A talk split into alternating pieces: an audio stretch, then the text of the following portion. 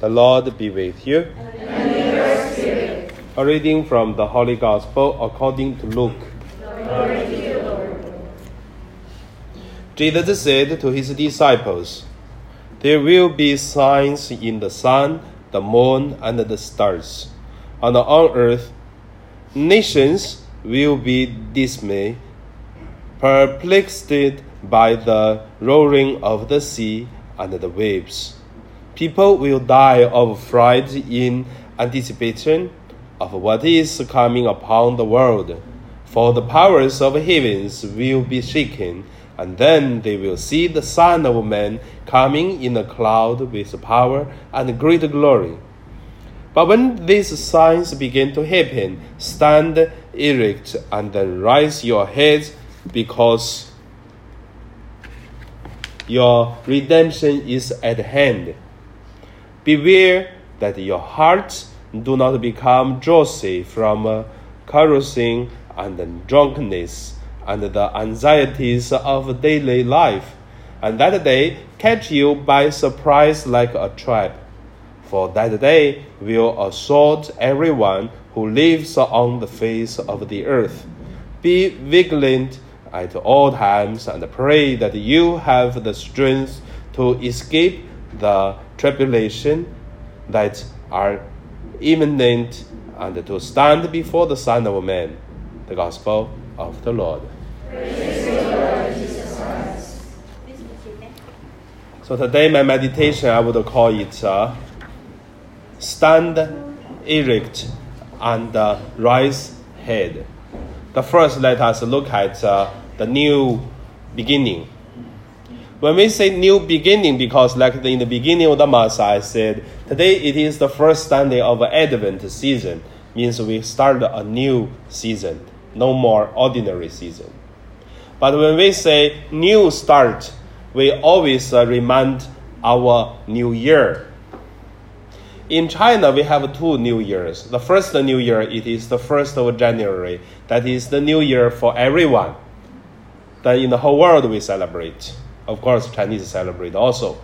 The second uh, new start, it is Chinese New Year. For that Chinese New Year, I would say it is uh, a lunar date. The most lovely is you can you can get a red envelope from your employer.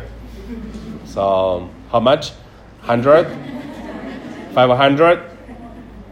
Yeah, more. Okay. Ten, ten, uh, ten, ten, ten dollars?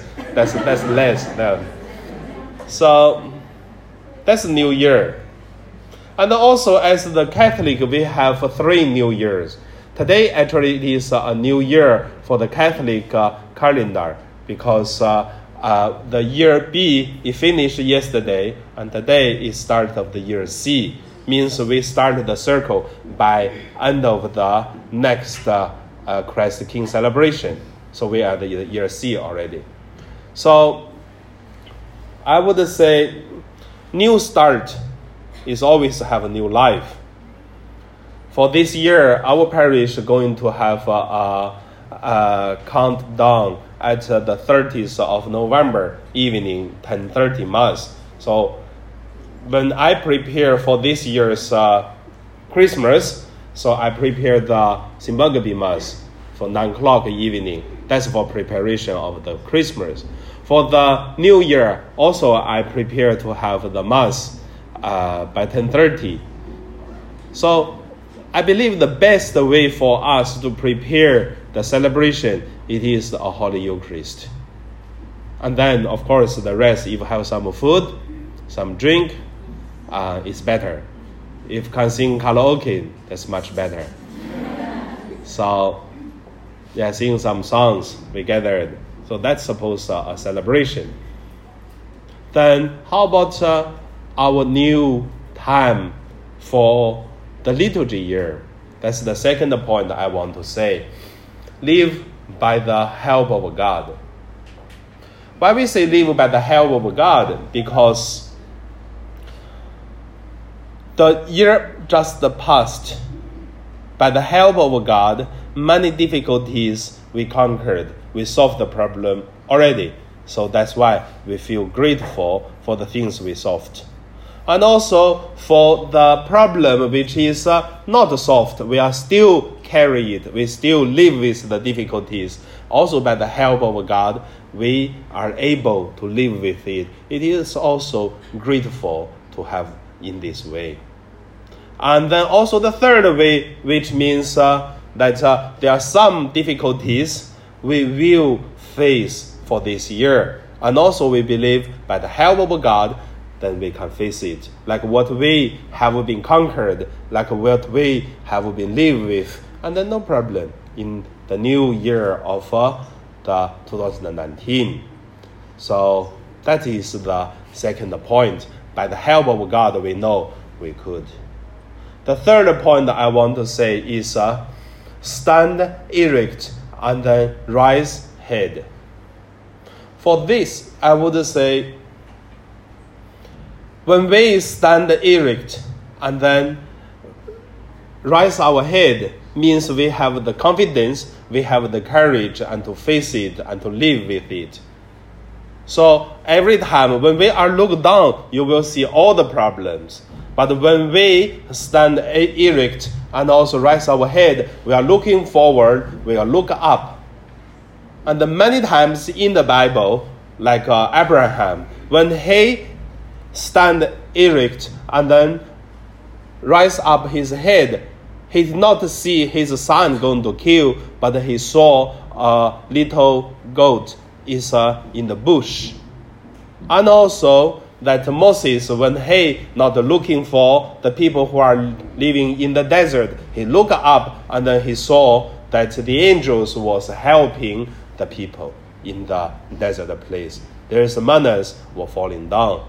So when we are look, uh, raise our head, then we have uh, much power.